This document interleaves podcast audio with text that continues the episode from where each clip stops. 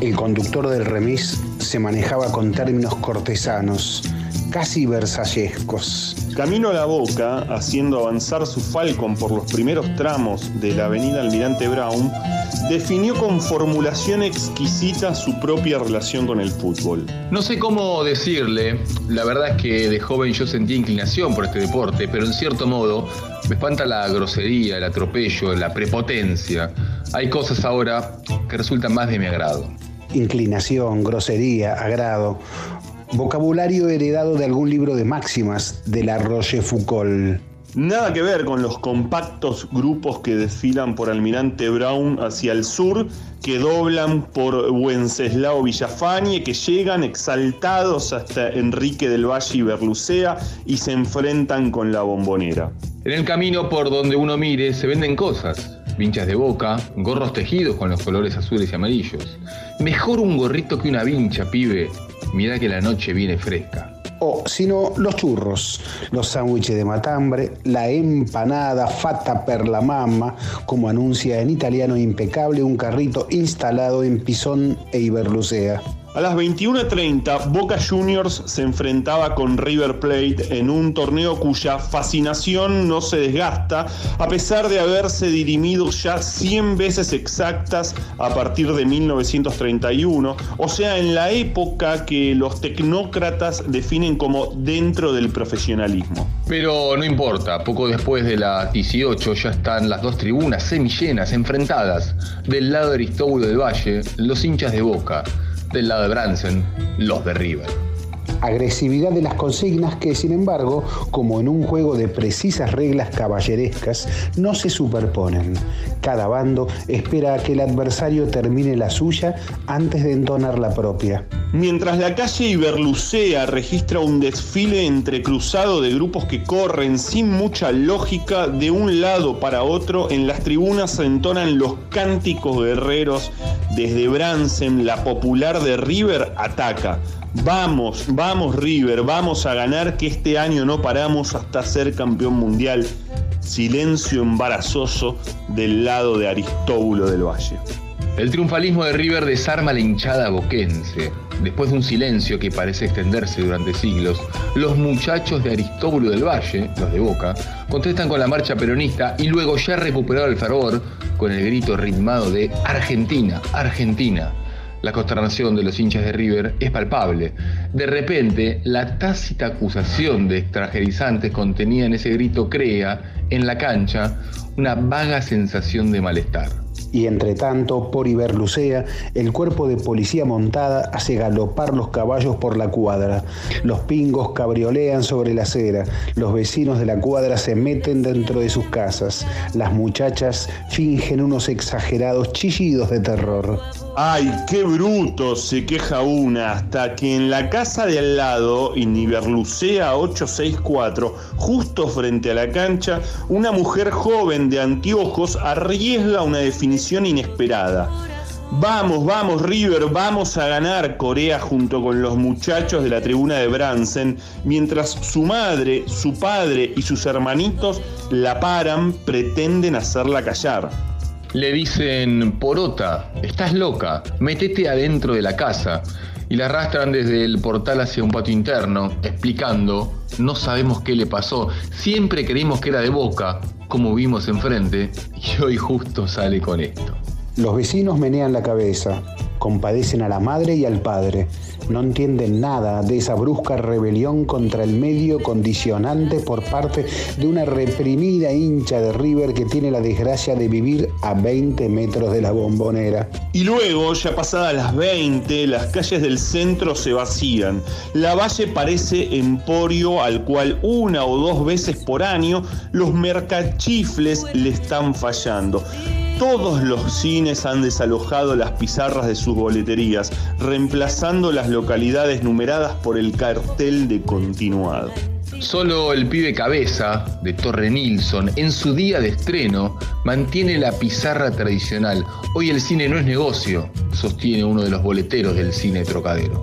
Entre los 65 mil que están en la cancha y los 3 millones que lo van a ver por televisión, lo mismo podríamos no hacer la función. La Presidente de la Nación, se sabe, solicitó personalmente que ese partido fuera televisado.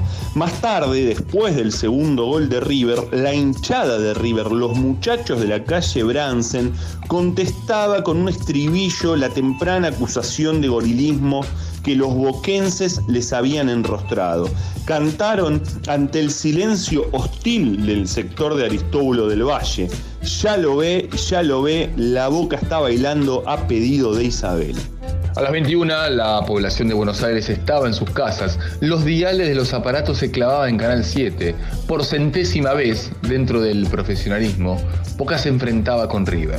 Solo el Teatro Maipo en la calle Esmeralda no mermó sensiblemente su caudal de concurrentes en la boletería.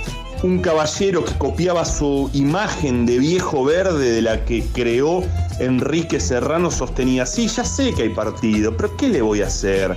Entre las gambas de perfumo y las de Violeta Montenegro, me quedo con las de Violeta. La cancha de Boca y la TV convirtieron a Buenos Aires en una ciudad desierta. Un texto de Enrique Rab para el diario La Opinión. Era por abajo. Historias del deporte en el deporte.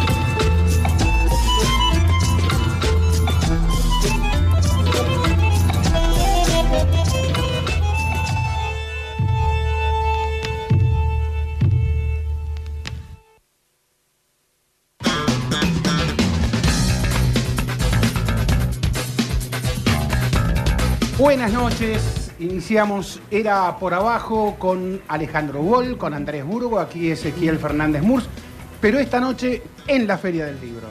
¿Cómo estamos? ¿Cómo están? Qué lindo volver Buenas acá. noches. Sí. Sí, tres años después. Tres 2019. años después, sí, sí. Yo lo único que recuerdo de nuestras últimas era que era difícil, sí, combinar el club del vino, que se caía, manchamos un poco. Fue un medio desastroso. Enrique González estuvo la última vez, ¿no? Eh, Enrique González, estuvo Jordi Puntí. Jordi Puntí, exacto. Cierto. Ah. ¿Fue el mismo día, el mismo año o ya me estoy...? Fue el mismo año, me parece, sí, fue el mismo año. Ah, bueno, dos viernes distintos, claro. Sí, Sí, sí, sí, sí. fue el mismo año. Bueno, estábamos aquí en el stand de la UCD, que muy lindo, eh, muy este, bueno, Acogedor. acogedor con, Sí, me gustan con- las mesas de madera. pudiendo Sí. ver este a la gente alrededor, pero digo, es una Tenemos música, tenemos música al lado. Digo, pero es una sensación también muy muy linda la de poder volver y poder estar este, otra vez después de todo lo que lo que hemos pasado, ¿no? Sí, después de todo lo que pasamos y yo hacía un repaso eh, cuando dijimos, che, ¿qué leímos últimamente? Sí. Y ahora venía en el auto con Ale, eh, veníamos en el auto y decíamos, es increíble cómo cambiaron algunos tiempos de leímos menos.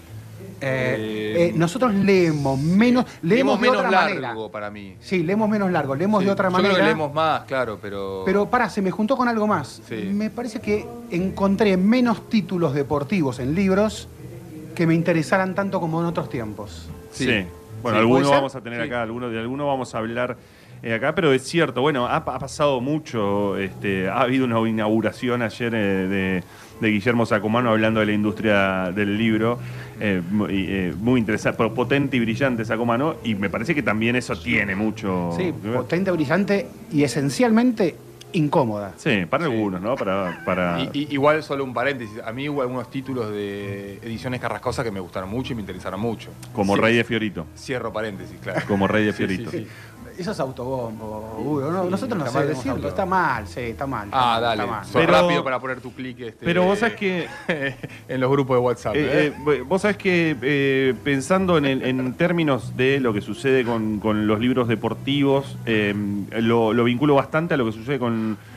Hay, hay sin dudas una gran producción de documentales deportivos exactamente. en plataformas y sin embargo venimos claro. de venimos del Bafisi y el Bafisi solía tener mucha sección deportiva. Elegante Sport era una sección deportes que tenía exclusivamente de títulos deportivos gran, que no eh, existen. gran, creo, digo, no me quiero equivocar con quién era el director de Bafisi en ese momento, pero creo que fue una, un- un- una gran tarea de Marcelo Panoso en ese momento. Sí, Marcelo Panoso, yo no sé si Sergio Wolf también. Hubo Eh, un Sergio Wolf. Sports. Un año. Sí, un Bafisi Sports. Creo que 2013, 2014. Pero bueno, está yendo para ahí. Vos escribiste Ale, el otro día en Tiempo Argentino Sí. de cómo mm, de cómo este, lo audiovisual eh, está copando este, a- al menos este, los títulos deportivos, ¿no? Sí. Eh, porque, claro, digo, a ver, los que tenemos la posibilidad económica este, o, o de comprar un libro o este, de contratar eh, este- estas plataformas, bueno, tenés cientos de títulos. A ver, eh, y ahora encima está FIFA, este, pero además, este, mm, bueno, digo. No, están los ah, Lakers ahora, los yo no lo pude ver Claro, todavía. están las distintas plataformas y hoy FIFA cosas tiene que, su que- propia que no, que te alcanzan, digamos. que no te Bueno, pero esa producción de, de documentales, bastante de, de explosión, bastante parecida a lo que sucedió en un momento determinado con la explosión de la, de la edición de libros deportivos, que uno veía, eh, vos ibas a, librerías en el exterior, eh, en, Europa, en Inglaterra, en España, que está la famosa librería deportiva eh, tan específica, y vos encontrabas muchísimos títulos muy diversos y en Argentina era mucho más acotado eso hasta 2010, eh, 2011, donde empezó a haber una edición de libros y hoy también lo que nos pasa, tal vez, es que eh, nos encontramos también con una abundancia que es muy difícil de seguir, eh, Re, sí. muy difícil de, seguir. Vamos a tener en un rato un invitado que no solamente publicó el- la historia de un enorme personaje de- del fútbol argentino, sino que eh, publicó una trilogía sobre ese No es personaje. insólito, eh, lo, lo que ya lo hablaremos con él, pero es insólito. Tenemos un invitado que se ha animado a una patriada de- y a una editorial también que se ha animado a una patriada Sí. absolutamente insólita. En estos tiempos en los que las historias deportivas siguen estando, siguen teniendo una poderosísima presencia, Mm. pero contadas desde otro lugar, desde otra Sí, manera, ¿no? sí. Este relato mucho más este, en formato de, de- especialmente de documental o de miniserie, eh, y, y las historias son muy poderosas, porque claro, esa famosa frase y vieja, la imagen puede más que mil palabras, cuando vos tenés el archivo. ¿Qué, qué fue lo de Last Dance que más eh, magnetizó? Eh, la imagen de los Claro, 70, claro. 80, 90, eran imágenes que no, no, que estaban perdidas, entonces recuperar Sí. esa, y perdón, Sí. e imágenes, La- la- eh, e imágenes íntimas, perdón. no eh. solo eso, ¿eh? Eh, perdón, No imágenes eh, íntimas, es decir, eh, eh, vestuarios. Sí. Todo aquello que no vemos, eh, ni los periodistas Ah, vemos. A ver, cuando yo empecé realmente, los, íbamos al vestuario a entrevistar a los jugadores. Entrabas al vestuario y el jugador mientras se cambiaba te No me atendía. parece, sí, sí, yo, yo llegué a esa parte. Eh, claro. Ahora mm, ya, ya no se puede hablar con, con los jugadores ni con el técnico, bueno, a lo sumo en conferencia de prensa, al, me- al menos en los equipos grandes. Cuando Sí. va, cuando va. Sí, en, en- en entrenamientos en algunos casos, en lo que se pueda, en lo que se pueda tener, en- pero es muy distinto el ingreso a cierta intimidad que hoy ya no está, es, es imposible. En el caso de, de- de la serie de, de, de Last Dance, claro, era eso, y además era la reacción de, de Michael Jordan Claro. tanto tiempo después, mirando esas imágenes, por lo que estaba la- muy bien jugado eso. El, pro- el protagonismo de ellos, te digo, la voz de ellos, de todos ellos, Sí. Mm. eh, fue como fue como muy muy impactante. Digo, más allá de las imágenes que, bueno, sí, que era como una especie de de, de- de- película este, actuada, porque, porque tenía tanto, tanto material, Sí. pero al mismo tiempo tenía las voces. Sí, y a ver, eso. pará, y con una, a ver, un punto de vista que es el protagonista ya retirado eh, y, y años de retiro, que decide es hora de hablar, es hora de Claro. contar. El protagonista, a su vez, ve que si no cuenta él, lo van a contar otros. Mm. Entonces, Sí. ¿qué hace el protagonista? oficial, claro. Exactamente. Sí, es Quiero la historia, mi historia. Es Quiero que lo sepan por mí. Sí. Bueno, mira, hasta dónde, y se negocia hasta dónde podés decir cosas críticas del propio protagonista. Yo entiendo, obviamente. Pelé esa- pasó lo mismo. Con Pelé pasó. Algunas de esas series, o películas, o documentales, son muy aburridas porque terminan siendo a geografías realmente. Mm. Entonces terminan, terminan muchas de ellas aburriendo. Me pasó con la de Simeone. Ah, me dijeron lo mismo. Me pasó con la de me Simeone. Bueno, más allá de que hay cosas que son muy interesantes, incluso una apertura de la intimidad de Simeone que a mí me sorprendió de su casa, sobre todo, Sí. con, con sus hijos y demás. Pero bueno, eh, es eh, su propia mirada, la mirada de sí mismo y la mirada de su claro. familia y de sus amigos. Pero estamos en la feria del libro, no estamos eh, viendo documentales. A ver, coincido. Pero estamos hablando de las historias deportivas, cómo se cuentan hoy. Evidentemente, por lo menos aquí en los últimos tres años, desde que nosotros estuvimos aquí por última vez, yo creo que encontré menos historias buenas deportivas en libro, en formato libro. Me parece que tenía más antes. Estaba revisando ahora y dijimos, bueno, a ver, ¿qué nuevo podemos hablar? hay menos nuevo e interesante aquí. El último año fue una producción muy intensa de Maradona. Hay, men- hay menos debate deportivo en la Feria del Libro. Sí. Eh, estuve revisando las mesas y la verdad encontré poco presente al, al deporte, así como encontramos poco deporte en el Bafisi. ¿no? Porque supuestamente es la era del debate, Sí. Pero claro, es la era del debate sobreactuado. Sí.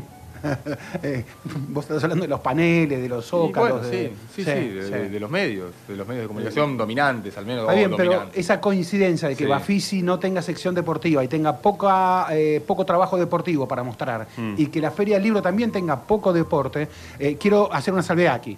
Hay que ir siempre al stand aquí en la Feria del Libro Fútbol. Claro. Libro Fútbol tiene, como incorpora aparte eh, eh, obras del exterior, eh, entonces tiene una extraordinaria riqueza Mm. y en el exterior todavía se sigue produciendo a título deportivo.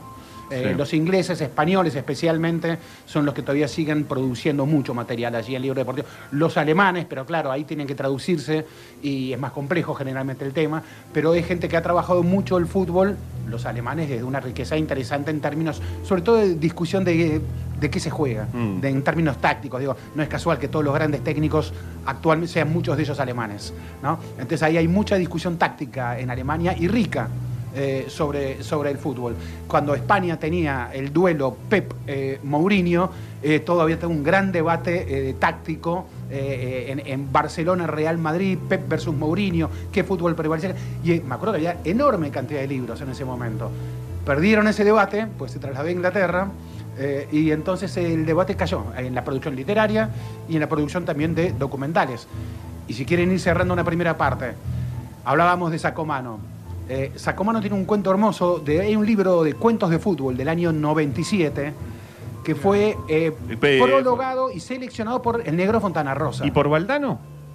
No, ese, ese creo que esta es una segunda parte Ah, sí. que tiene prólogo y selección hecha por el negro Fontana Rosa. Sí. Y hay un cuento allí de Sacomano. El fútbol es medio un accidente. Diego Maradona es medio un accidente en ese cuento porque el personaje es Transi. Transi es Tránsito, que es el nombre del cuento. Y Transi eh, es un chico gay eh, que anda, lo que yo recuerdo, hay algo marginal eh, en esa portenidad de Transi. Y, y Transi parece que jugaba muy bien de piba al fútbol y como que de chico le decían que vas a ser como el Diego. Este, y bueno, todo no termina siendo como el Diego exactamente. Y hay un momento final donde se enoja con un afiche del Diego en la calle eh, y lo destroza a, a golpes y, y lo empieza a destrozar ese afiche del, del Diego y allí va terminando un poco algo del cuento, un cuento breve eh, y, y es de lo No poco lo tenía futbolero a Sacomano. yo empecé a hacer memoria antes de venir Mirá. y eh, vos sabés que empecé a hacer memoria, memoria, y digo, ¿dónde lo recuerdo yo? Y tenía el libro, lo busqué y lo, lo traje aquí simplemente en el teléfono, me traje alguna, algunos parrafitos del Transi. Eh, el. Transi, como les digo, termina, termina afeando una imagen callejera, afiche, de, de Diego Maradona. Eh, si les parece, estimados, vamos a una primera tanda. Dale. ¿Eh? Vamos a un corte primero, Mauro, y, y allí retomamos, creo que ya con una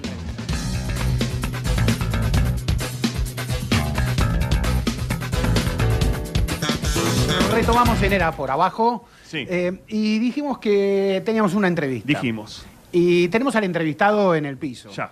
Y dijimos que era infrecuente todo esto. Es más, eh, hará, ¿cuánto? Un año más o menos que me empezó a contar esta locura, porque quiero definirla como locura.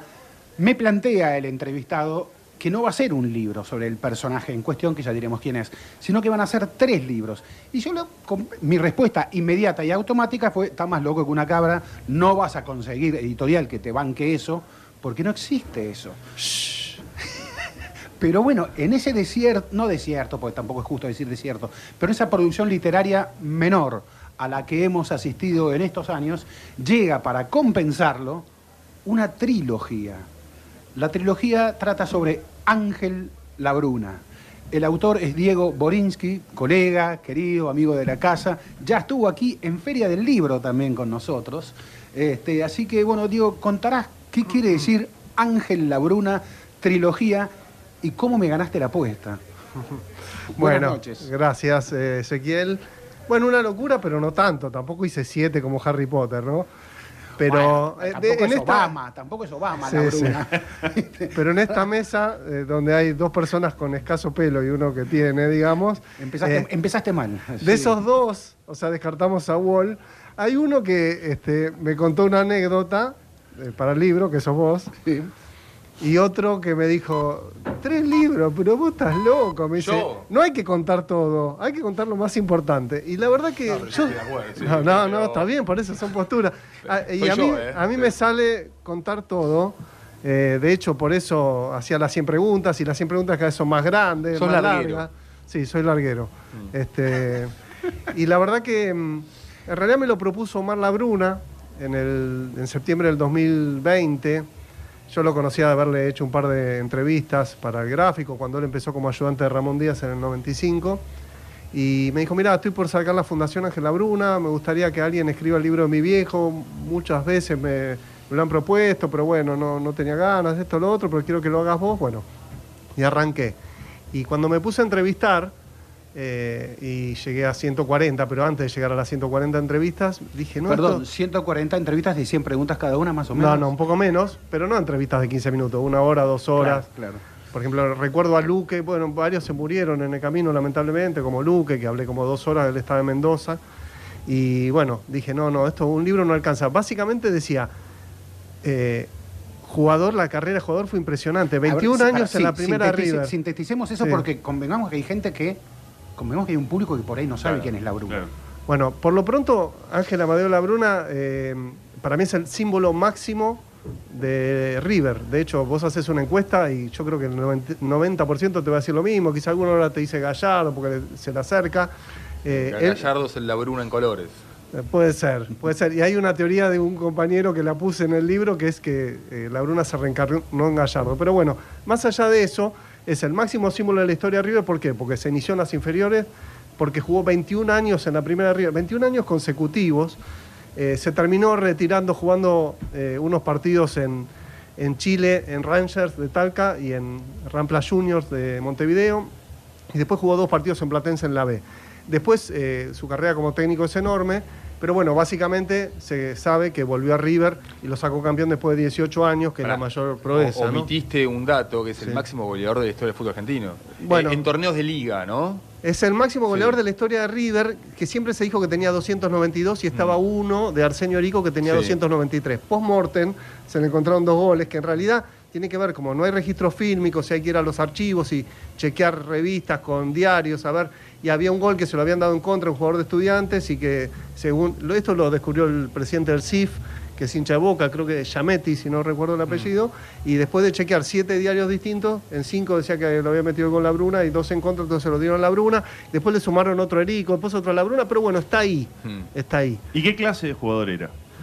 Y esto es lo más curioso, porque la Bruna era el 10, tenía el 10 en la espalda, en la época que se, se atacaba con 5, 7, 8, 9, 10, 11. Eh, de hecho, la famosa delantera de la máquina, Muñoz Moreno, Pedernera, La Bruna y Lustó. O sea, no era el típico centro delantero. Él era el delantero que entraba por izquierda, era el 10 de antes, después el 10 se retrasó y pasó a formar parte del mediocampo, lo mismo que el 8, que era Moreno. Pero él jugó con Di Stefano al lado, jugó con Walter Gómez al lado, con Pedernera, que era un 9 que se tiraba atrás. Eh, pero bueno, no era el 9 clásico. Esto después de hablar con el Tano Facini, que lo voy a jugar, con Macaya Márquez, y bueno, de- además de leer, ¿no?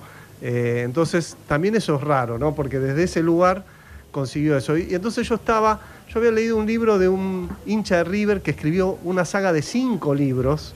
Eh, un loco, un contador, yo que sé que hizo el libro, vos lo leíste, Sí, de- claro. que está espectacular, desde el descenso, desde la previa al descenso hasta Madrid. Y ahí como que se me prendió un poquito la, la chispa de la, la saga, ¿no? Y cuando estaba escribiendo, lo primero que dije es, bueno, voy a hacer tres libros, Ángel, Amadeo y La Bruna. Y después dije, no, eh, pero para ordenarme está la carrera del jugador, que es impresionante, y la carrera del técnico, porque el técnico no solo sacar a, a River campeón después de 18 años, sino que le dio el primer título de la historia a un club del interior que fue Rosario Central en 1971. Muchos se olvidan, pero la famosa Palomita de Poi, que inspiró el, el mejor cuento de la historia eh, de la literatura argentina, que es el del Negro Fontana Rosa, 19 de diciembre, el técnico era La Bruna, se jugó en cancha de River, a Central le tocó el vestuario visitante, dijo, qué suerte, porque el local está mufado hace no sé cuántos años, porque él venía de dirigir dos años y medio a River, que fue su segunda etapa, 68-70, cinco campeonatos, en cuatro salió segundo. En uno porque Nimo no vio la mano de Gallo, en otro empató con Independiente en, en puntos, en diferencia de gol, pero tenía un gol menos a favor, que en la última fecha le ganó a Racing 3 a 2 en cancha de Racing, tres veces pateó un penal Tarabini. Eh, después, eh, a Platense lo llevó a una semifinal de campeonato metropolitano, cuando Claro. empezaron los metropolitanos y nacional La en que el le gana 67. insólitamente estudiantes. Claro, le ganaba 3 a 1 a estudiantes en la bombonera, perdió 4 a 3 y después, al, tres días después, le ganó la final a Racing Mm. Y ahí, estudiantes. ahí nace el estudiante de. Fue el primer Subeldía. campeón equipo chico en el profesionalismo y ver, después gana para, para, tres Libertadores para, de- seguidas. de- detengámonos en ese partido, porque eh, ¿qué recordamos de ese partido? Porque eh, hubo una tontera, una jugada eh, Sí, con Platense 4 a 3. cómodo, cómodo en el triunfo.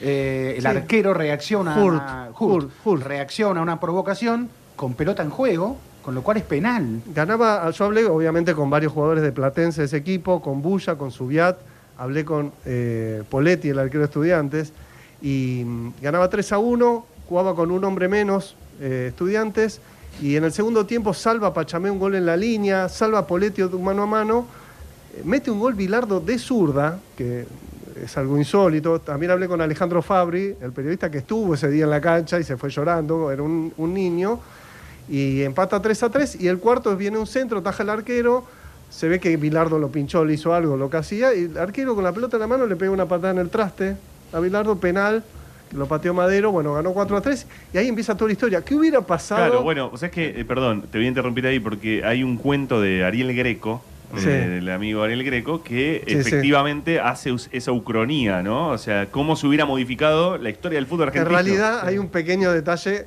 eh, si nos ponemos precisos, que es que en realidad Estudiantes logró la clasificación a la Libertadores en el Nacional, Claro. no por haber ganado el Sí, Metropolitano, claro. pero bueno, Claro, lo podemos claro, tomar como... claro, claro. Pero a mí lo que me interesaba ahí es Sí. eh, la Bruna, un personaje no solo goleadora, sino vivo. Eso- un vivo, es- un porteño pícaro, vivo. ¿Qué dijo después de ese partido? ¿Qué, qué, qué registro tuviste de Está- su furia con su arquero, tal vez? ¿Qué, Bueno, justo conseguí el gráfico, porque bueno, me- el Museo River me, me facilitó toda la colección digitalizada de la revista River y el gráfico donde tenía que ver la Bruna. Y está el gráfico de la semana siguiente, donde él se lamenta viendo el partido, la otra semifinal de, al día siguiente de Independiente Racing, que ganó Racing y después jugó la final con Estudiantes, y, y lamentándose, y, y después en otra parte dice que fue una de sus peores derrotas de su carrera. En ese año 67, la Bruna dirigía a Platense Y a Defe. y a Defensor de Verano de la B que lo sacó campeón y no Al- ascendió. perdón, al mismo tiempo, simultáneamente. Al mismo tiempo, no entraba a la cancha porque no se podía, entraba el Chele Arce y él desde atrás del alambrado daba indicaciones, entraba al vestuario porque hablé con jugadores de ese equipo, con la Chancha Busti eh, y con un par más que ahora ya, ya- ya me voy a acordar quién. parece es. insólito igual. Eh, con Marenda, con Toti Marenda, bueno, y, y no solo esa vez dirigió dos, bueno, sale campeón y no asciende porque hay un reclasificatorio y pierde casi Me todos los me- me- partidos. todavía me duele eso. Sí. Eh, le- lo que decía recién. También dirigió excursionistas y argentinos al mismo tiempo, cosa Mirá. que muy pocos saben. No, no lo sabía. ¿En qué Bueno, categoría al excursionistas? Excursionistas en la B y argentinos en la A, después se fue a Central, entonces no lo pudo seguir, pero me lo contó el, el que era el 9 de excursionista, como ando con los nombres, que era Valentini, el, el Albino. Albino. Valentini, que fue después en torneos, trabajó mucho tiempo en la organización de los partidos de verano, pero muchos dicen, no, no puedo haber dirigido excursionista. Valentini me contó que en un viaje con Grondona, no sé dónde, tuvieron 12 horas desde el desayuno al almuerzo hablando de fútbol, y Grondona le decía, no puede ser, no, no dirigió excursionista, le decía, sí, sí, me dirigió a mí. Y bueno, en esa discusión que tenía, y mirá que Grondona sabía todo, ¿eh? Claro, claro. Y decía, me dijo Valentín que Grondona le guardaba un gran cariño a, A la Bruna. a la Bruna. Digo, la, la- la- la imagen, un poco lo decía recién Ezequiel, es que mm, la Bruna era un vivo, era eh, burrero, eh, jugadorista, eh, más de la, de la palmada en, la espalda y de un concepto táctico mínimo, pero que le sabía llegar este, eh, al jugador. Esto que, mm, bueno, que, es la imagen que se tiene de él como técnico, no vas a decir si es verdad o no, eh, lo fue aprendiendo desde joven, desde el Charro Moreno, desde Pedernera, de una época en la que nos imaginamos que el fútbol era todos cracks que se tomaban este, dos vasos de vino, comían un plato de ravioles, salían a la cancha y la rompían. Sí, los rivales también hacían eso, entonces tomaban lo- el vino y los ravioles, pero sí, obviamente esa era la escuela Pero hablando con varios jugadores que todos le achacaban que no tenía táctica, que después lo agarró Mm. Lorenzo con Boca en los 70 y, y bueno, le ganó, lo eliminó dos veces la Libertadores, le ganó una final. Y, y te dice, no, no, sabía, le- les daba participación. Una de las críticas que recibía todo el tiempo era que los jugadores le armaban el equipo. Y bueno, hablando con los jugadores decía, no, sí, nos hacía participar, nos decía, pero después decidía él.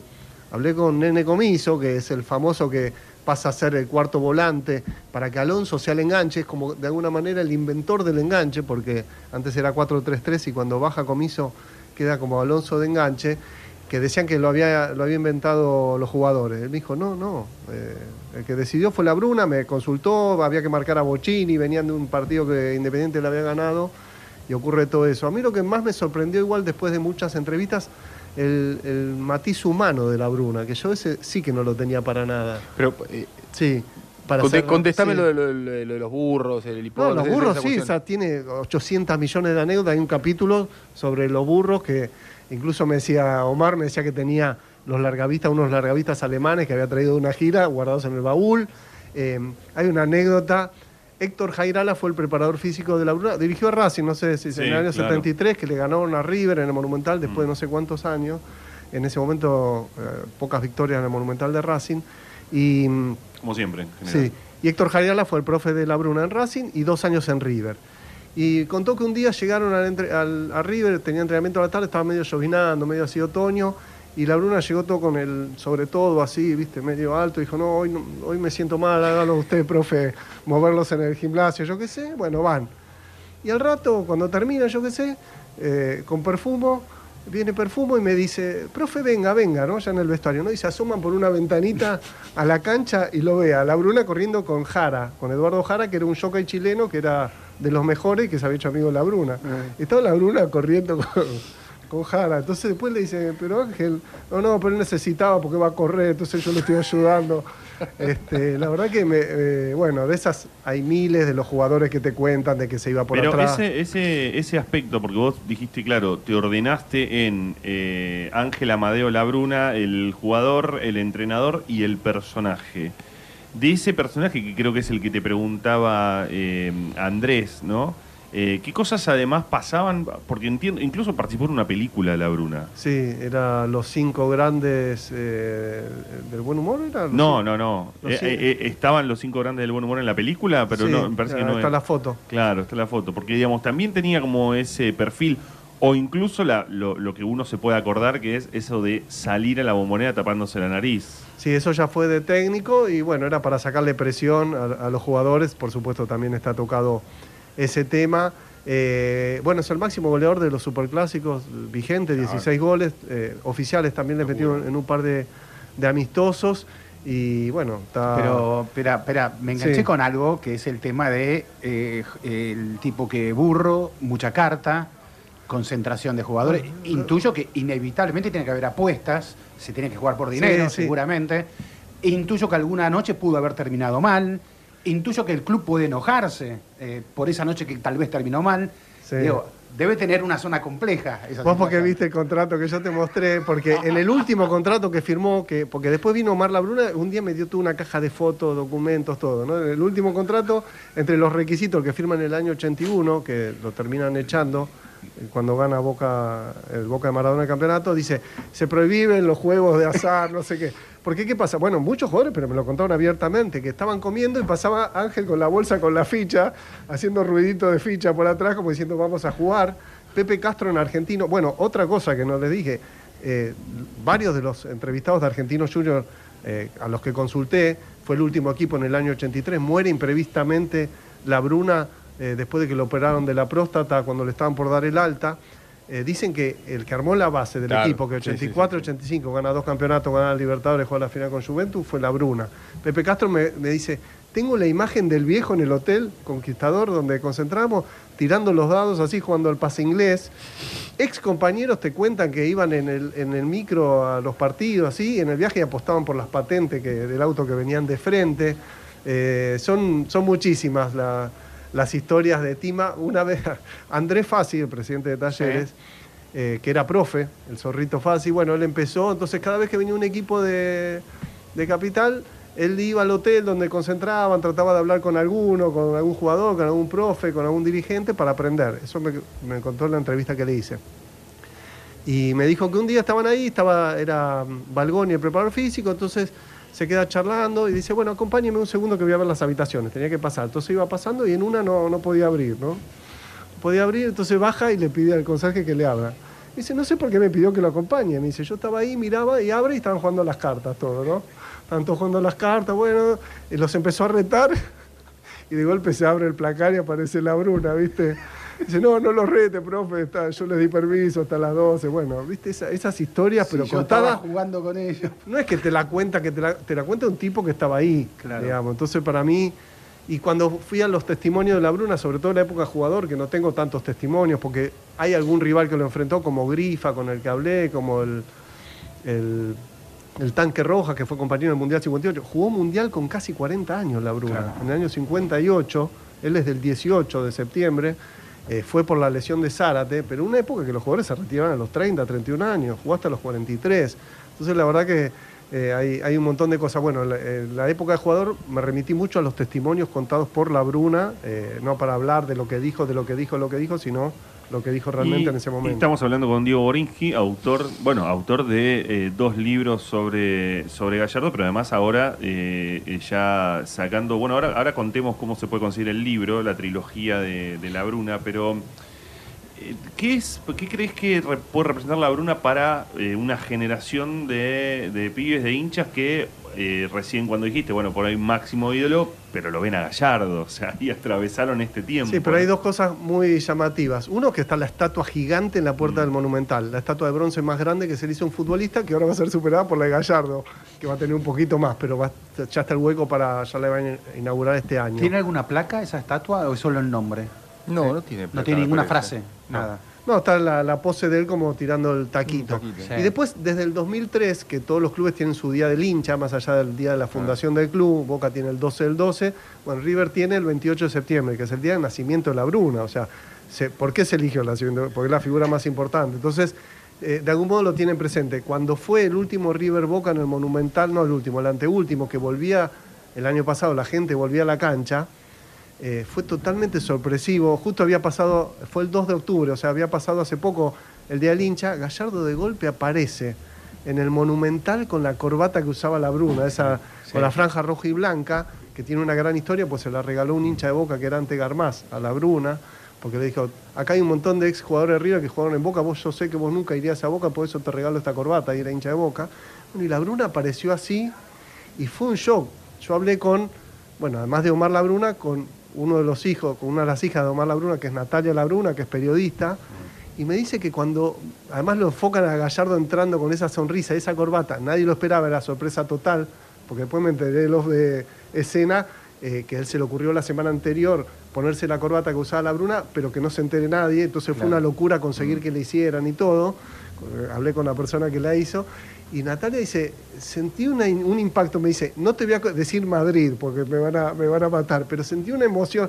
Y el hijo de Natalia, a quien también entrevisté para el libro, un nene de 7 años, dice, mi mamá se puso a gritar como una loca, ¿no? Porque entonces, bueno, encima Gallardo viene y trae la corbata y Ahora- trae a la eh, Bruna, pues ese día se habló mucho de la Bruna. la Y, y- hablando, y hablando justo de este, la Bruna River Boca, una imagen icónica de la Bruna es eh, folclórica, polémica, es entrar con este, tapándose la nariz a la cancha de Boca. ¿Esa fue una sola vez que la hizo? No, no, muchas veces. Ah, ok, Sí, porque muchas bueno, hay una imagen, digamos, pero yo no sé si, si era algo habitual o no. Muchas veces, y en talleres, porque hablé con gente de talleres, Mm. en el año, bueno, tuvo dos periodos en talleres, en el 74 y 81-82 cuando lo echan de River, eh, lo hizo también. Y de hecho se lo pregunté a varios jugadores, a Comiso, a Pedro ¿Como González. técnico o ya lo hacía como jugador? No, no, ¿Ya era como técnico, como técnico, como técnico. Para quitarle presión a los jugadores, decías vos. eh, Sí, esa- esa sí, sí, para que lo puten Eh, a él. sí. Pero era como, también era otra época, hoy es una locura, ¿viste? Eh, Sí. Es impensado. Yo el otro día, haciendo una entrevista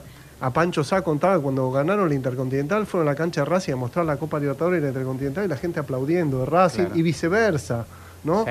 Entonces, eh, uno era como un gesto medio este, desafiante, pero como que la gente de Boca lo aceptaba porque dice, este es nuestro ícono de rival, De hecho, Omar nuestro primo, Abruna... nuestro primo con el que nos Ah, peleamos. sí, pero Eh, como ahora, tiene pero que me, enganché, ser. me enganché con algo que te preguntó Ale eh, acerca del vínculo Muñeco Gallardo, La Bruna.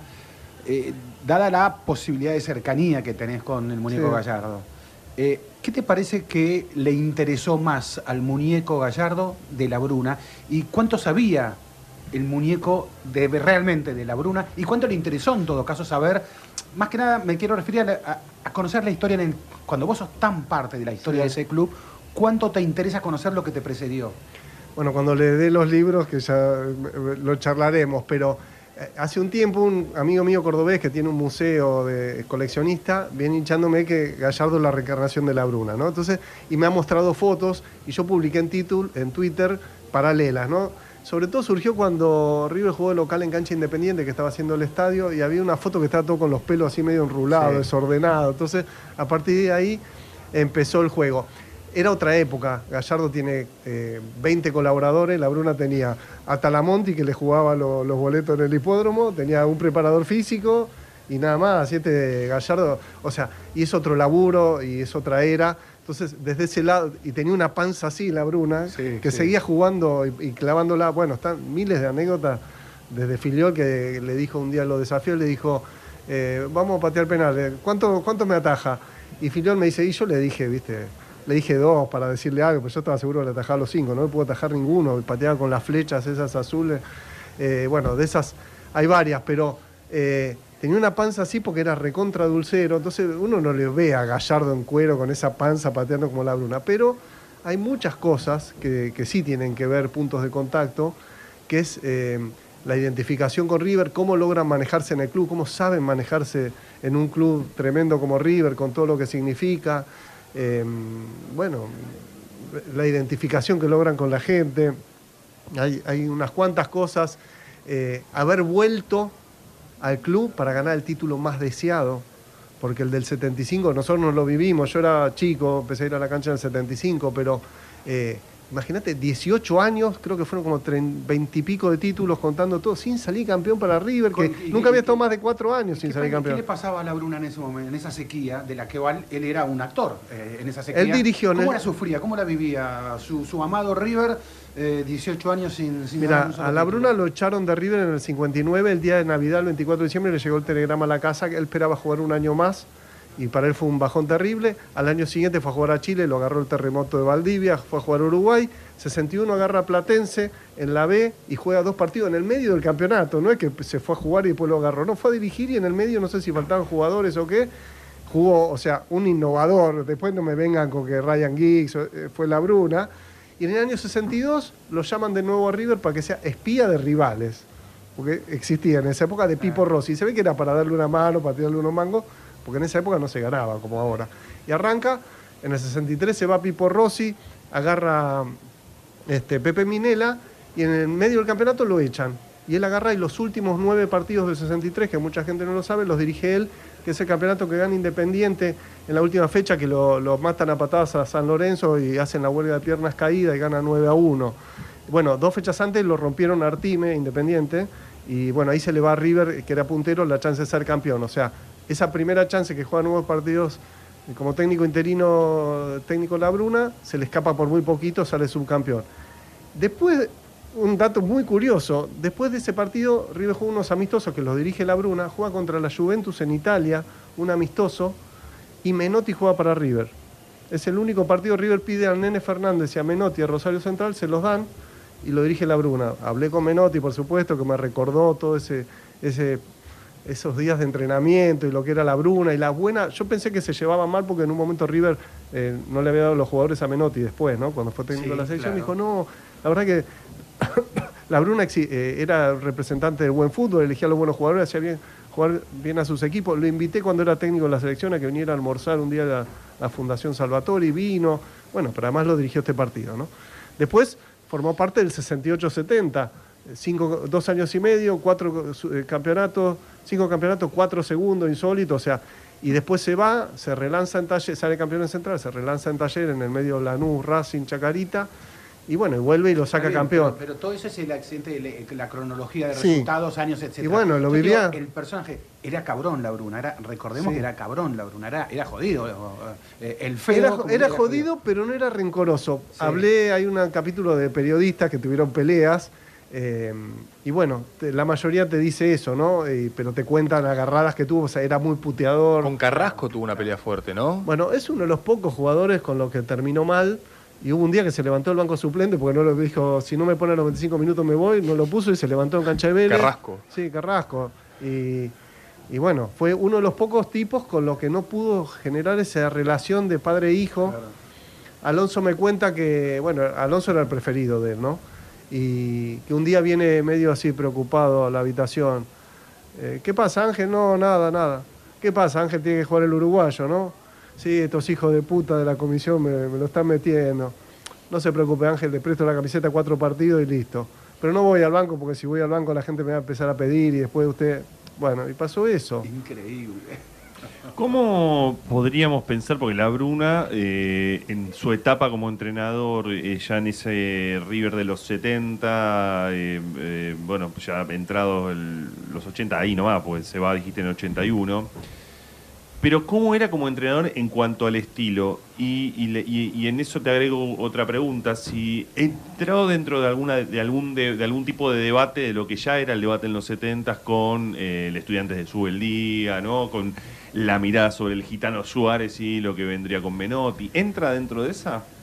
Y él era parecido a Menotti, de hecho en- se, se identifica, hay un par de declaraciones que dice, ¿quién podría dirigir este Riverí? Menotti, como diciendo, era una, de ir mucho al ataque, de no darle mucha bolilla al laboratorio, en estilo contrapuesto a Subeldía, a Lorenzo, justamente que también los, los enfrentaba mucho. En la, él pierde la, cuenta pendiente de él fue la Copa Libertadores, ¿no? En el 76 pierde con Cruzeiro la final.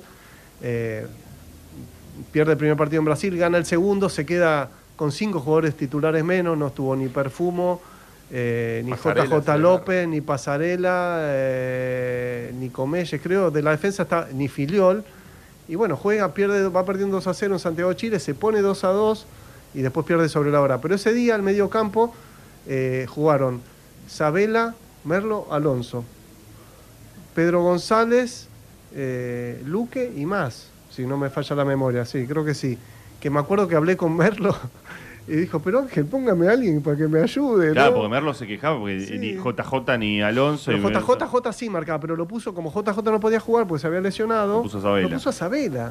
Eh, jugando la final, un desempate a los dos días de haber ganado el eh, coso. Bueno, eso te marca un poco el, el estilo de lo que era la Bruna como técnico, ¿no? ¿Y, si- y siempre tuvo esta relación de, de amor con los hinchas de River? ¿O hubo.? Bueno, a ver, uno, uno puede creer que con Amadeo Carrizo este, la gente de River siempre se llevó bien y sin embargo tuvo este, su- sus sí, crisis. sí. Ahora, lo que yo recuerdo es que cuando eh, la dirigencia de River despide a, a la Bruna en 1981, eh, River va a jugar a la bombonera, el clásico que se juega por la mañana, River gana 3 a 2. Y, La bandera, gracias, Angelito. Claro, y es la primera vez que desde mi conocimiento veo que hay una bandera dedicada a un jugador y es de la hinchada de River en la cancha de Boca, gracias Angelito, de un lado todos los años que fue campeón como jugador y del otro lado todos los años que fue campeón como técnico. Eh, ¿Esta relación fue siempre así o la platea, la San Martín Alt, la San Martín, una época en que era como muy exigente, lo tenía, Y a- lo a- tenía ahí? Yo creo que el nivel de unanimidad y de adhesión que tiene Gallardo hoy no, no lo tuvo nadie y no, no lo va a tener nadie. Eh, Con lo Así cual- todo hay algunos que lo critican, pero bueno, eh, a- la Bruna, sacar campeón después de 18 años, hay que ponerse en el momento. Eh, vos ves, encima en la Pero no hubo críticas en algún momento para. Era, una, era una época dura del No, hincha bueno, River, después ¿eh? del 75, Sí. pensá que Boca en, el 77, bueno, el 76 pierde la gana la Libertadores. final, claro. Seten- 76 pierde la final con Boca, 76 pierde la final de la Libertadores, 77 y 78 Boca lo elimina a River las dos veces y gana las dos Libertadores. Y después Pues se de va nu- mal, digo. y bueno, lo termina echando, lo traicionan los dirigentes que se van a juntar Claro. con Di Stefano, pero sí, te imaginas, una vez que ganaste lo que te faltaba y ganaste varios campeonatos y después perdés y perdés la Libertadores y ves que la gana tu vecino, y bueno, sí, seguro que hubo críticas, Mm. pero bueno, eran otras épocas, no, no es la locura tampoco que es de hoy, pero eh, bueno. Ahí fue, ahí fue la anécdota que yo le contaba a Diego con esa etapa. Dale. Yo empezaba como pibe, como periodista, y, y- y bueno, me mandan a, a verlo a la Bruna. porque ya estaba muy fuerte instalado el rumor de Di Stefano. Eh, y, bueno, y no sé, esas cosas que son insólitas de aquellos tiempos. Entré al Monumental, entré al estadio y caminando por el verde césped del Monumental con la Bruna que me agarraba como padre Frase eh, de del hombro, Bruna, eh, Sí. me agarraba como Claro. bien paternalista eh, con- y me decía, pibe, nosotros somos como los maridos cornudos, los últimos en enterarnos. Decía, no, me, acu- me acuerdo la frase textual y así iba diciéndome que lo iban a cagar, que él ya sabía que lo iban a cagar porque River había, ya tenía negociado con Di Stefano que estaba en España y que pasaba Que hay toda una y- historia con Di Stefano. venía- porque, perdón, técnico sí. de Boca había sido Claro. Di En el Stefano. 69 que le, ganó, que le ganó a River. Sí. Porque eso, ah, eso de los, die- eh, los 18 años que decíamos, eh, en esos cinco campeonatos uno fue el Nacional 69, que si River le ganaba a Boca en el último partido lo alcanzaba, iban a un desempate. Bueno, ahí fueron la Bruna contra Di Stefano, los técnicos empataron 2 a 2. La seguimos, un ratito, Diego. Vamos a la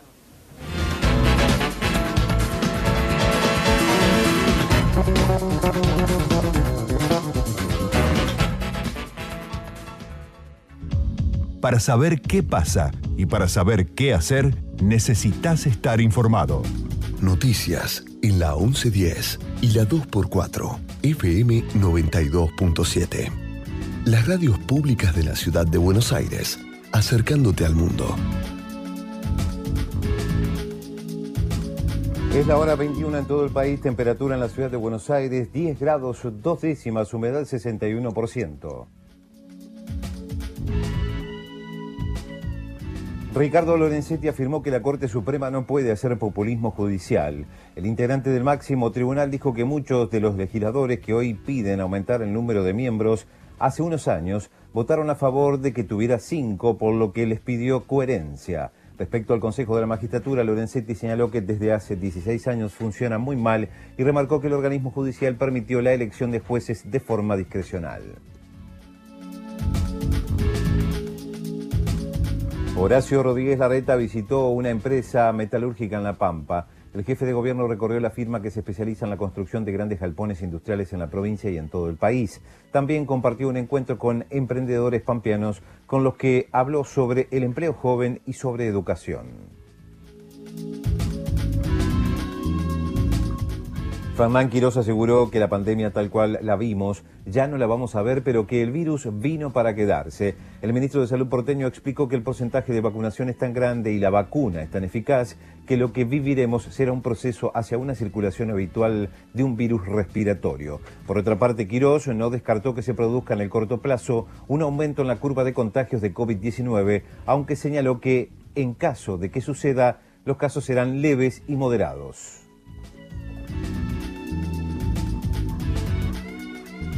Hora 21 a 2 minutos en la ciudad de Buenos Aires, la temperatura 10 grados 2 décimas, humedad 61%. Locución Martín Pared. AM 1110 y FM 92.7.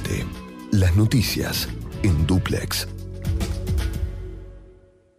Prevengamos el coronavirus, una enfermedad que se transmite a través de gotas de estornudos y tos y del contacto con manos a ojos, boca y nariz. Para saber sobre síntomas y métodos de prevención, entra a buenosaires.gov.ar barra coronavirus.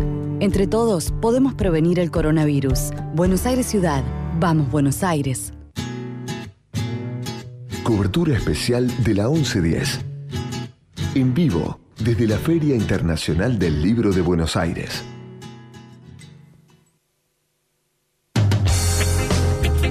Era por abajo.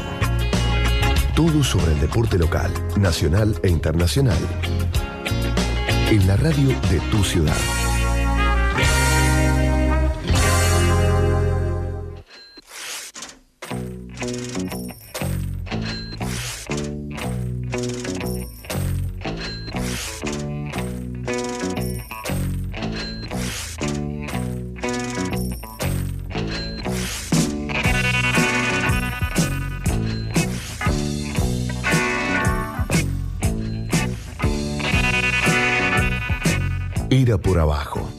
El espacio deportivo de la 1110.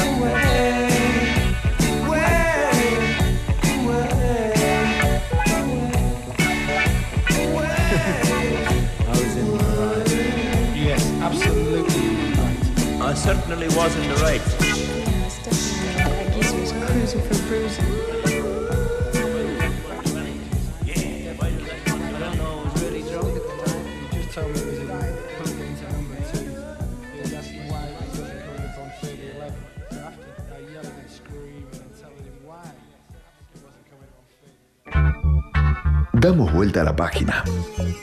Ya volvemos desde la Feria Internacional del Libro. Transmisión especial de la 1110.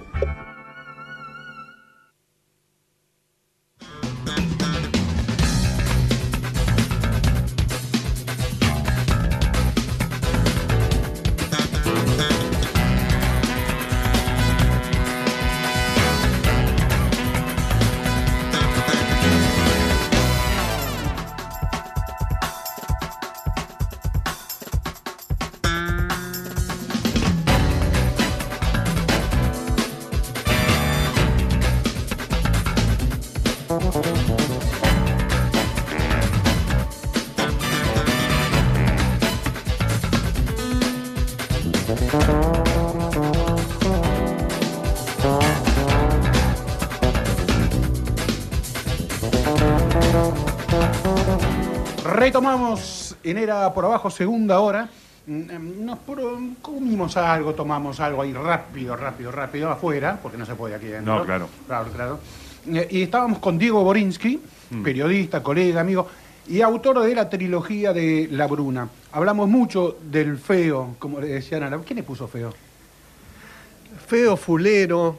eh, bueno, no era un canto a la belleza, ¿no? No. Este, mm, pero le pregunté a Omar si le molestaba a, a- al- a él. Le- Omar. Sí, sí. Claro, todo lo puede. sí. Pero si le molestaba al viejo que le dijeran feo y me cuenta algunas cosas, ¿no? Que no, que. Por ejemplo, me cuenta, no se ponía desodorante, agarraba alcohol así en la mano y se tiraba alcohol, así en el cuerpo, dice, es una de las costumbres, pero nunca, nunca lo complejó ni nada Sí. el tema.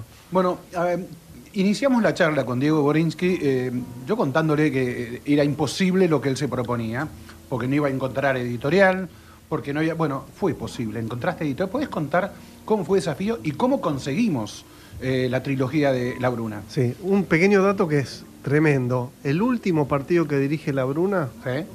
el último, ¿Año? 1983, dirigiendo Argentinos Juniors, es contra River en el Monumental. Uh, el corazón partido, diría Sí, Sanz. que fue el día que volvió Filiol también al Monumental después de haberse ido jugando para Argentinos, pero bueno, es el último partido de su carrera, le toca dirigir porque después eh, juega la selección, no hay fecha, se opera y después como estaba convaleciente, el partido que sigue con estudiantes lo dirige Talamonti, él estaba internado, así que, y encima el último partido es el 19, eh, mejor dicho, el día que se muere es el 19 de septiembre, que fue el día que le hicieron el partido homenaje, fue el primer jugador al que en el año 1957 le hicieron un partido homenaje por los 25 años en River. 25 años desde que entró en la sexta división, ¿no? Eh, así que bueno. Sí, la vida es una colección de casualidades permanentes, diría algún filósofo así que hemos tenido aquí. que, que el día que hacen el partido homenaje, en el año 57, juega River Peñarol, se rearma la delantera de la máquina y la Bruna con Pedernera estaban peleados. Entonces en la foto no se forman como Muñoz Moreno Pedernera, Eh. la Bruna y Lustó, sino que truecan Moreno con, con Pedernera. ¿no? ¿No se hablaban? Estaban enojados, estaba enojado Pedernera, que era bravo. Eh, Sí, claro. Tuvieron idas y vueltas y después se, se amigaron nada. ¿Sabes, sabes que me quedó algo, Sí. algo eh, colgado? Porque vos contaste que le dedicás un- una parte del libro a sus peleas con periodistas y, y- y Burgo te llevó para el lado de, de lo que era Juan Ramón, de lo que fue Juan Ramón Carrasco. Pero me gustaría saber cómo era ese vínculo, porque Ezequiel contaba, bueno, el vínculo de que lo abraza en mes. Era un pibe, era un pibe. Bueno, Eh. claro, pero digo, esos vínculos tan cercanos que a veces tienen los, eh, tenían en ese momento los protagonistas con los periodistas, ¿cómo era su relación? Bueno, por ejemplo, eh, aparece entrevistado Nelson Castro, que era periodista, Claro, periodista deportivo, y que un día salió, eh, ¿dónde está Castro? ¿Dónde está Nelson Castro? Sí, a los gritos, porque se había enojado por una pregunta que le había hecho a Aragón Cabrera, donde supuestamente le había dicho que le armaban el equipo, pero él le había preguntado. Entonces me cuenta que eh, salió hecho una furia y que le dijo de todo, y que se quedó helado, y que después cuando entró, era justo en el 81, al final, después de que Deportivo Cali había eliminado a River en la Libertadores, cuando se acerca al banco suplentes, se le vino la bruna y que el- un reportero gráfico le dijo, sí, yo te ayudo, yo te ayudo, y no, le fue a pedir disculpas, dijo, mira, yo sé que estuve mal, después le voy a decir al aire. Bertolotto, eh, que trabajaba en la revista River, también se enojó, tuvo como cuatro años sin hablarle. Y bueno, ese ida y vuelta eh, está, está bueno. Pero José Luis Barrio me dijo, mira, hay un, un muro delante que cuando ganabas, le ganabas la confianza, como que podías saltar Claro, ese muro y, claro. Y era un tipo además cero rencoroso, salvo el caso de Bertolotto que tuvo cuatro años sin hablarle, ¿no? Eh, te quería preguntar por la máquina. Sí. Eh, porque, porque justamente, eh, bueno, es, es el comienzo de, de la etapa de, de la Bruna en el fútbol, pero al mismo tiempo es como demasiado lejano. ¿Qué, qué pudiste reconstruir de ese equipo? Digo, más allá de, más allá de la Bruna. ¿Qué pudiste reconstruir de ese equipo? Bueno, hay un montón de notas del momento, donde se cuenta el vínculo que tenían, cómo se armó. eh, la delantera famosa fueron solo 18 partidos, Eso es increíble. pero hay toda una. Porque bueno, había, no sé, por ahí no jugaba Lustó, jugaba de Ambrosi, o en un momento eh, Moreno se fue a México, pero se, se considera que dejó de estar la máquina cuando se va a Pedernera, ¿no? que fue el, el que generó, porque jugaba de Alessandro de 9, Pedernera en la punta, va a jugar de 9 y ahí, ahí cambia todo. Después Pero, vino. ¿cómo, hace un equipo que juega 18 partidos nada más para quedar en la historia y para que te lo preguntemos este, 70 años después? Claro, bueno, pero había algún jugador que no jugaba, jugaba otro, pero bueno, Era un nosotros porque la- concepto entonces la máquina, más, que cinco nombres. bueno, era Pedernera que jugaba de win izquierdo, pasó a jugar de 9 y a partir de ahí cambia todo y decían, eh, a, instancia de Peuchele que le dice a, a Cesarini, todos juegan para D'Alessandro, que era el 9, que era un 9 que metió un montón de goles, y ahora Pedernera va a hacer jugar a todos. Entonces sale D'Alessandro entre Pedernera de 9 reba- y, y empiezan a armarse esta cuestión de, de posiciones. Al poco tiempo de Gusta Lustó y también es clave. Y después viene la segunda máquina o maquinita en los años 50, que es Bernaza, Prado, Walter Gómez, Labruna y Lustó, o sea, el ala izquierda se mantenía. Y ese equipo ganó cinco campeonatos de seis, algo que no fue igualado nunca. Bueno, de hecho en estas horas, eh, a través de Claudio Morresi, se está tratando, eh, se está impulsando que River gane eh, el trofeo de Perón que se le iba a dar al, cam- al equipo que ganara tres. Tres. títulos seguidos y que después por este, el golpe de Estado de Sí, pero es, 1985 nunca es- se es entregó. un. Es- sí, eh, no, no es un título. de No es un liga, título claro. y es mucho más eh, simbólico para lo que significó eh, que la AFA no entregara eso, porque efectivamente había habido un golpe de Estado, entonces había prohibido todo eso, que para River en sí. Porque digo, porque se Sí, empezaba no, a abrir no, la polémica. No de si suma se- estrellita. Claro, no, no, exactamente. No, no, es una pavada, sí, sí, sí. En Y otro, sí, en otro lado suma, ¿no? No, no, no, no, vos decís por la liga No, del no, no, no, 25. no, Por la del no 25, suma. claro, No, pero no, no, no, eso. Hoy lo hablé con Oscar Bernardi y no, Sí. no suma. eso. Nada, eso es la- la anécdota. Eh, no, bueno, sí, hay, hay notas de. Hubo reencuentro de los cinco delanteros, hay una nota en el gráfico y otra nota en la revista River, y bueno, ahí está contado qué se decían, cómo se cargaban. Eh, Moreno contó que cuando llega a México tuvo, tuvo un brindis por cada uno de ellos, entonces le pidió 11, 11 vasitos, ¿no? Para, y, y dice que cuando llegó a Lustó ya estaba. Ya no podía más, ¿no? Sí, sí. Este, bueno, yendo a lo que me preguntabas, Sí, sí, eh, finalmente. queremos despedirte, pero eh, pedirte que nos Eh. cuentes cómo conseguimos la trilogía. ¿Cuánto cuesta la trilogía si lo podés contar? no? Obvio, sí, Ah. sí. Bueno, siempre con la editorial uno pelea un poco para que salgan más baratos los libros y demás. Eh, la editorial es Galerna, se puede comprar los libros por separados o todos juntos. La editorial la... Si los compras todos juntos, ¿hay alguna...? 9.000, sí, porque vale 3.400 el 1 y el 2, que tienen 300 y pico de páginas, y 3.000 el 3, pero si compras todos juntos son 9.000, que serían 3.000 pesos por libro, que es más o menos lo que sale un libro me- mediano, digamos, de cantidad mediana de páginas. Por ahora no están en físico porque llega el lunes de imprenta. Aquí a la feria llega el lunes, por ejemplo. Sí, ¿Y en las sí. librerías El también? lunes o el martes, sí. Ah. Eh, El martes, después ya el lunes a la tarde de imprenta, me dijeron el martes ya librerías, la feria, y lo vamos a presentar acá el 12 de mayo, jueves ¿Con 12 de mayo, y con algunos exjugadores que estoy, algunos ya los cerré, como Daniel Onega, que es la primera etapa, va, la bueno. segunda etapa, 68-70, el Pepe Castro, que es el último eh, argentino. Hablé con Peckerman, Sí. eh, Peckerman lo tuvo en Argentinos Claro. en dos etapas. En el 71, que ya había debutado, pero lo consolida como jugador. Y en el 83, cuando la Bruna dirige, Peckerman era el coordinador de inferiores. Entonces hablaba muy seguido con él. Me lo llenó de elogios, pero de una manera que se emocionó Peckerman, que no es de hablar mucho. Sí. Justo, de hecho, yo me comunico a través del celular de la mujer, de Matilde. Entonces el otro día le quise decir a ver si iba a estar acá, porque bueno, dirige Venezuela. Me dijo, mira, justo me tengo que ir de viaje a hacer un scouting por no sé dónde para ver jugadores, pero me encantaría estar. Así que bueno, estoy en eso, con Filiol, con Alonso, bueno, todo eso buscando la una posibilidad. pregunta incómoda. De, de los tres libros, ¿cuál es, eh, de los tres tomos, ¿cuál es tu favorito? Y el 2 es el que, bueno, el 2, yo qué sé, no sé. El- El 2 es el que tiene más testimonios actuales de, como es el técnico, es todo como un año equipo por equipo y te van contando cómo se fue armando el equipo, las cosas que se fueron dando. Y el 3 es toda la cantidad de anécdotas que no me entraban en el 2 y que tienen que ver con todo esto del personaje. Eh, pero bueno, me gustan los tres. Diego Borinsky, eh, periodista. Eh, ya tuvimos, eh, lo conocimos y lo tuvimos aquí en este programa para hablar de sus libros sobre Marcelo Gallardo. Que ahora cuando le, le vaya con todo a Gallardo le digo, no puede ser menos que la Bruna, fa- falta el tercero. ya sale con el argumento, ¿sabes cómo? no? A eso periodísticamente se le llama extorsión. Eh, muchísimas gracias, No, Diego. gracias a por ustedes estar siempre con Era por abajo. Muchas por, gracias. por invitarme, dale. Un Un abrazo.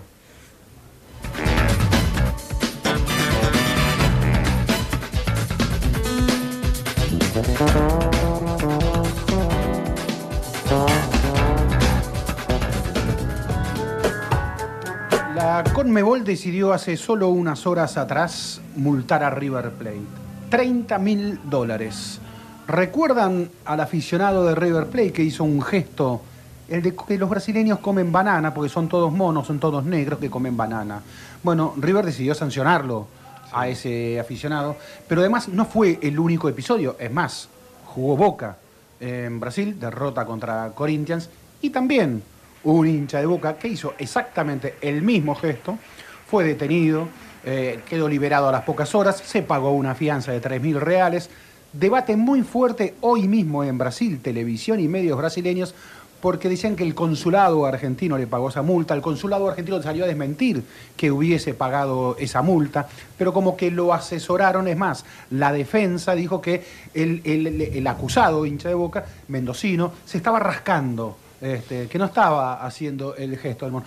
Antes de pasar la entrevista, hubo ot- otros episodios, ¿no? Este, Sí, hubo varios. Andrés. A ver, cuando el hincha de River este, saca la banana, los que están alrededor se están riendo, ¿viste? no es- o sea, no era aislado. a ver, yo, yo entiendo que en el concepto de cancha no puedes ir a sacarle la banana porque te estás metiendo en, en- en algo que puede llegar a ser perjudicial. Pero hay muchos que se ríen.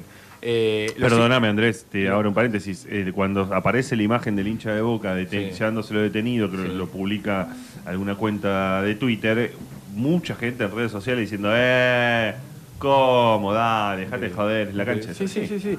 A ver, eh, Estudiantes jugó con Bragantino esta semana y hay videos en que muchos hinchas hacen el ruido del mono, ki, ki, ki, ki, ki, ki, así gritándole monos a los hinchas de Bragantino. No es un fenómeno argentino, está claro. Va, qué palabra fea, fenómeno, digamos. No, no, no es algo, este, no es una, un comportamiento solamente de hinchas argentinos. Pasó en el Emelec eh, eh, ayer eh, jueves y pasó también en Universidad Católica de Chile, que jugó contra el Flamengo, eh, también ayer jueves. O sea, está, digo, agarrás cualquier partido de eh, Copa Libertadores o Copa Sudamericana y en la gran mayoría de rivales sudamericanos que enfrentan a equipos brasileños, hay al menos un hincha que eh, se comporta de esa manera contra eh, los, los hinchas brasileños. La ONG Salvemos al Fútbol publicó un interesante trabajo acerca de lo que significa ese racismo, esa discriminación en el fútbol. Uno de los integrantes, uno de los autores de ese trabajo, Javier Slifman, amigo, hemos compartido hace largos años un viaje con Javier, periodista, eh, trabajó, formó parte de ese, de ese trabajo. Javier, estás comunicado con Era por Abajo aquí con Andrés Burgo y con Alejandro Gol. Ezequiel te saluda. ¿Cómo estás? Buenas noches. Hola Ezequiel, ¿qué tal? Buenas noches, saludos a todos ahí. Bueno, eh, eh, Javier, eh, eh, a ver, lo primero que te querría... Este trabajo, ¿qué fecha tiene este trabajo que ustedes hicieron? Este trabajo se hizo en el año 2020. En ese año. 2020. Estos, estos episodios eh, que han sucedido, que hemos relatado recién en, estas, en esta última semana, todos, eh, ¿te parecen algo nuevo? ¿Te parecen que agregan algo que no, no? O, repiten simplemente conductas pasadas? Y en todo caso, ¿por qué creemos que se sigue repitiendo esto?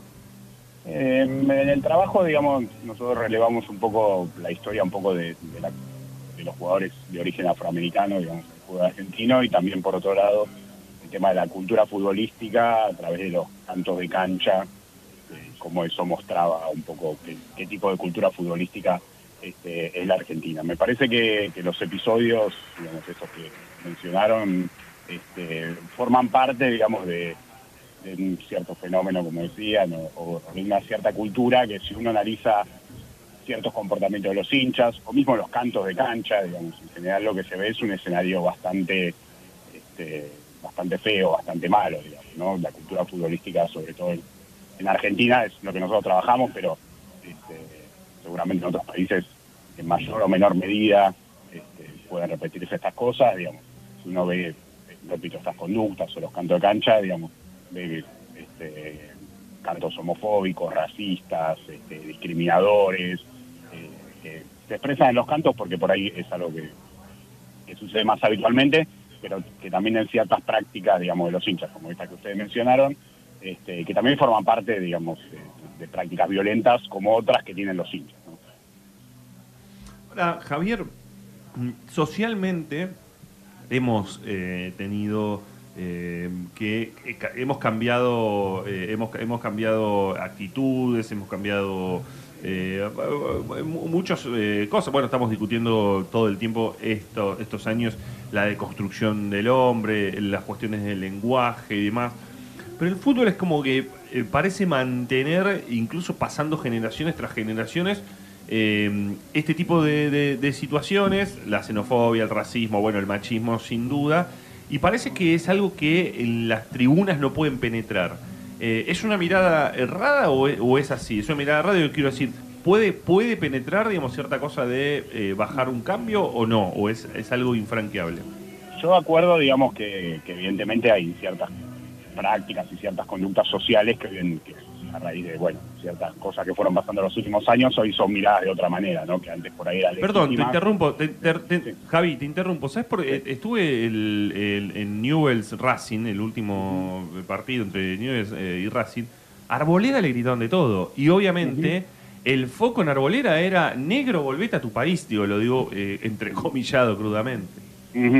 Sí, sí, eh, eh, no, no, no sorprende, digamos. Este, repito un poco lo que decía, me parece que hay ciertas conductas que socialmente hoy, hoy en día son miradas de otra manera, pero es cierto que en el fútbol muchas cosas no, cambi- eh, no cambiaron. Por ahí algunas sí, digamos, si vemos por ahí la cuestión de, la- de las mujeres y el avance del fútbol femenino y todo lo que se ha logrado en los últimos años, aunque falten ciertas cosas, este, me parece que, ha habido avances, pero me parece que en las tribunas, eh, digamos, pasa un poco eh, que, ciertas conductas son consideradas legítimas, digamos, en la tribuna.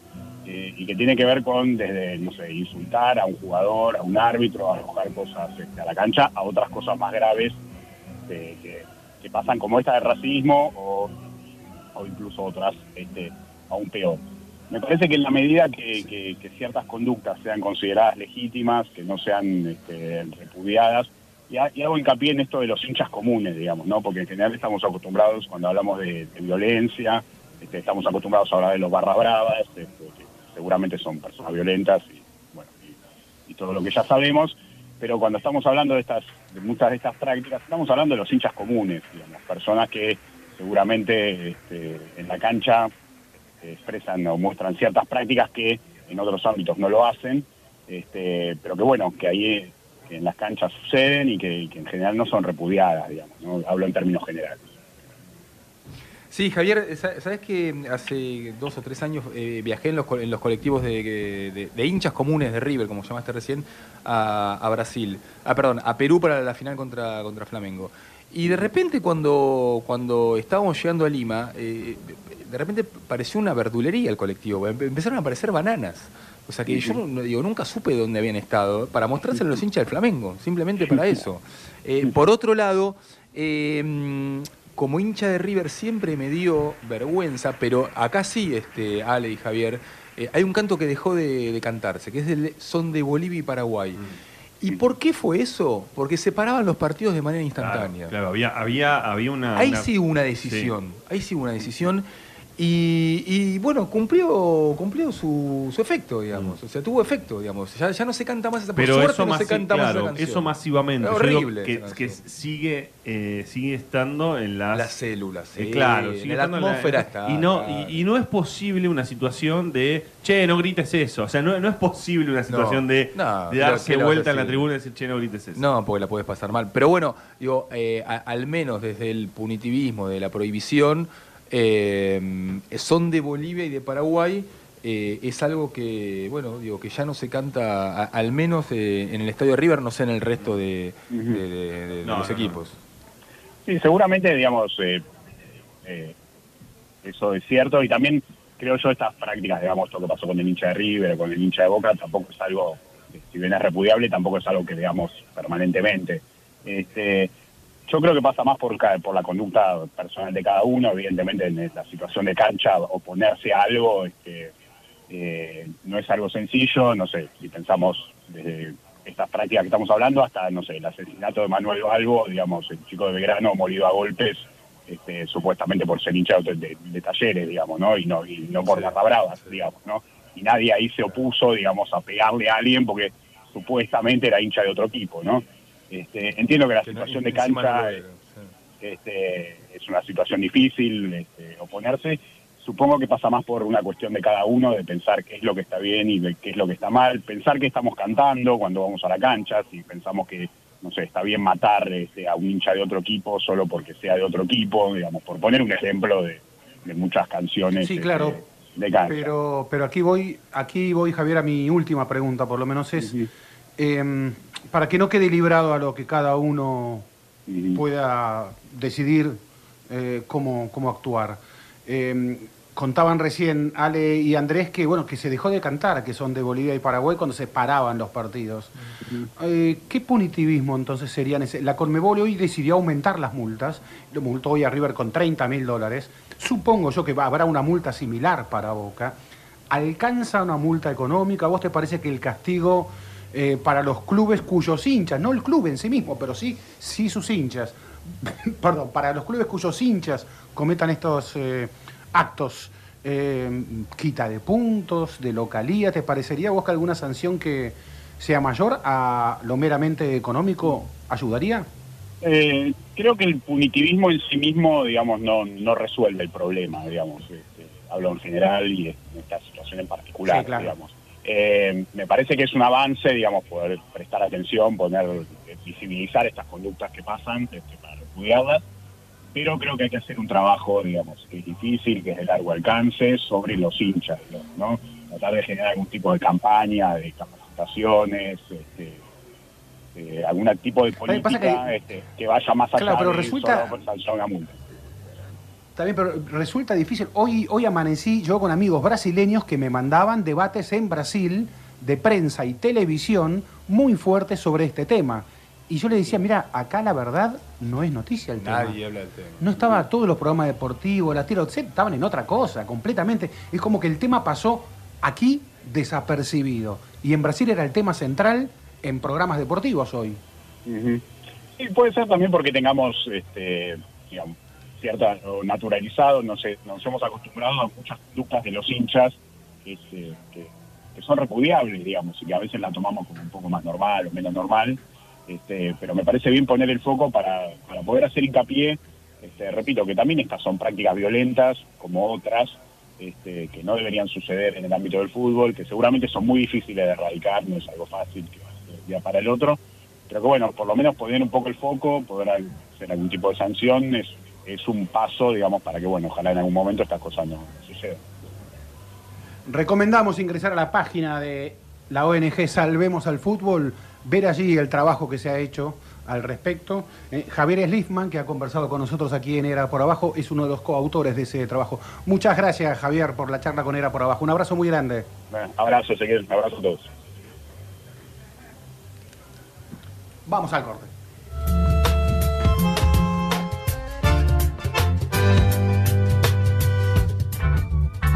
Damos vuelta a la página. Ya volvemos desde la Feria Internacional del Libro. Transmisión especial de la 1110. Hola, soy Jorge Sigal. Los domingos, junto a Santiago Kovadlov, los esperamos en Haciendo Pie, un programa para darle una vuelta a la actualidad y desplegar el arte de la conversación. A las 12, por la 1110, la radio pública de Buenos Aires.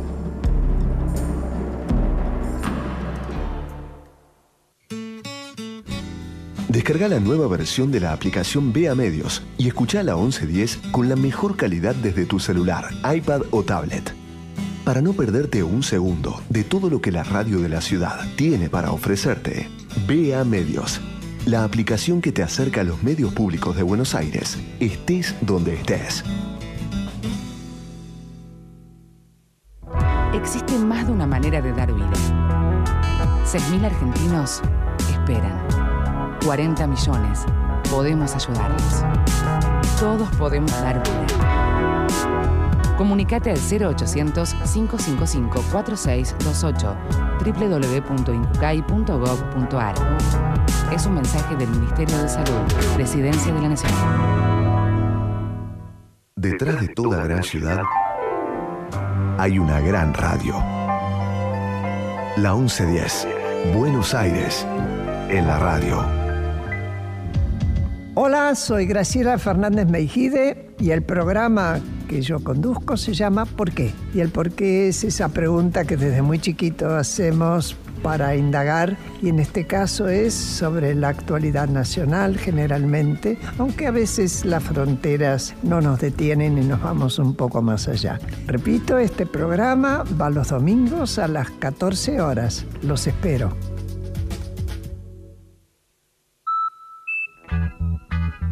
Hasta el 16 de mayo vivís la Feria del Libro. Estás en la 1110, la radio pública de Buenos Aires. Era por abajo. Deporte, entrevistas, debates, actualidad, historia. Todo el deporte del mundo en la 1110.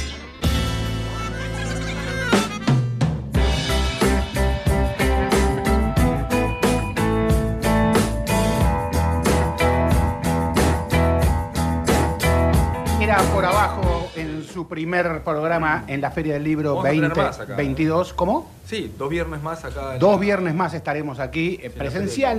Eh, eh, eh, tiene algo extraordinario lo presencial ya como cotidiano, ¿no? Sí, sí, Este, Tiene algo de recuperar en algo. tiempos en que, eh, al menos en esta semana, en estos días, hay un rebrote del, del coronavirus, nos agarra ya con tres o cuatro vacunas. ¿no? Nos agarran más preparados, Sí. sí, sí, sí, porque dicen que algunas cifras van a aumentar, inevitablemente el frío se A- está viniendo. a- al menos en mi, en mi círculo íntimo cercano, También. varios, varios casos en estos días. Sí, he conocido exactamente lo mismo, sí, sí, sí. Eh, vos sabés que me quedó pendiente una sola cosita nomás, que eh, en, en Brasil, eh, el histórico club que- que- que- que combatió primero el racismo porque incorporó Vasco da Gama, pero en realidad Ponte Preta luchó siempre por ser el club reconocido para eso, eh, y el club recibió el apodo, así como Boca, los Bosteros, River, la Gallina, etcétera, bueno, a ellos los cargaban como que eran los macacos lo cargaban los rivales. Entonces el apodo, Ponte Preta se lo apropió. Eh, entonces pasaron a ser los macos sin ningún tipo de problema.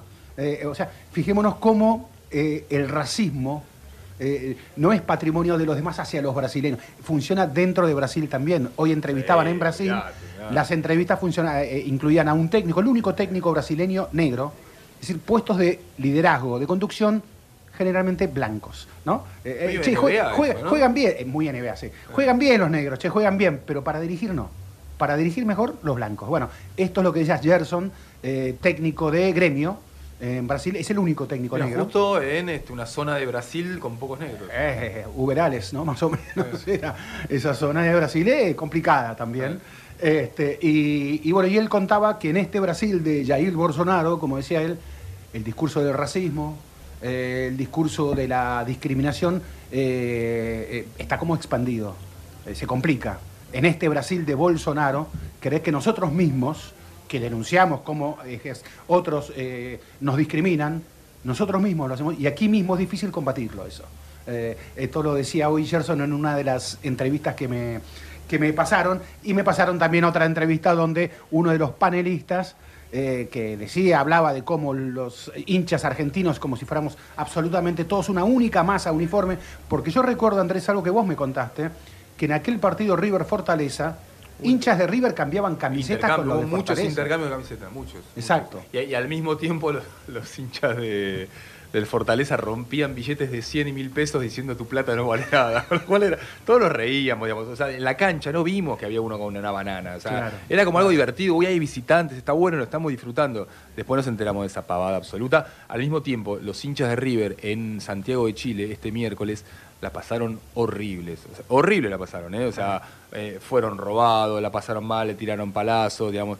Eh, no, no, es, no es solamente una cuestión, digamos, este, contra los brasileños, eh, sino, bueno, de, de- de un continente donde el fútbol es mucho más que una competencia deportiva. A ver, hubo un clásico Universidad Católica Colo Colo el fin de semana y también sucedieron incidentes y uno de los que Colo Colo se sintió absolutamente perjudicado también por cómo lo trataron, inclusive hasta robo en el vestuario. Es que yo me, me etcétera, temo etcétera. ahora que cuando venga la hinchada de Colo Colo acá a River, la pase mal. Me temo eso. Sí, eh, me quedaba una, una sola cosita más sobre el tema de- de- del racismo, la discriminación, que es debatir el tema, que no lo vamos a hacer ahora, pues no dan los minutos, de eh, cómo va a actuar la Conmebol. Hoy sentó un precedente de multar a River, eh, elevando la Fuerte, cifra. 30.000 Eleva- elevando la cifra. Eran multas menores, que re- realmente no contaban en la economía de los clubes. Eh, 30 mil dólares por un hincha, van miles a la cancha, no sé cuántos había en la cancha en ese... Sí, eh, hay todos los partidos eh, 72 mil personas. Bueno, que uno, uno, por- y bueno, hay habrá que hacerse cargo. Pues, a ver, lo- los cantos de eh, Bolivia y Paraguay eh, de- eh, cesaron a partir de las prohibiciones. Sí. Entonces el punitivismo no está muy bueno, pero bueno, funciona. Mm. Estimados, Nos ¿qué, vamos. qué querés decir, Ale? No, nos terminamos. vamos porque se está vaciando, ya la- se está vaciando ya la, la Feria del Libro. Lindo programa hoy de Era por Abajo. Nos encontramos el próximo viernes a las 20 aquí en la 1110. La operación técnica de la radio, Sergio Asteli y Carolina Demer, Demergerdichian. Lo dije bien, espero que... lo- ¿Eh? Derme, Derme, le, le mandamos un beso y un abrazo a ambos. Operación técnica aquí en la feria, Marcos eh, Benítez en la coordinación, Mauro Suárez, Santi Salton eh, también en la producción, Noé Funcheira en nuestras redes, aquí Ezequiel Fernández Murs, Andrés Burgo, quien les habla Alejandro Gol. Los dejamos con el señor Machetti, ¿eh? los dejamos aquí en la continuidad de la 1110. Te queremos, Marchetti. Y nos veremos el próximo viernes, escuchamos.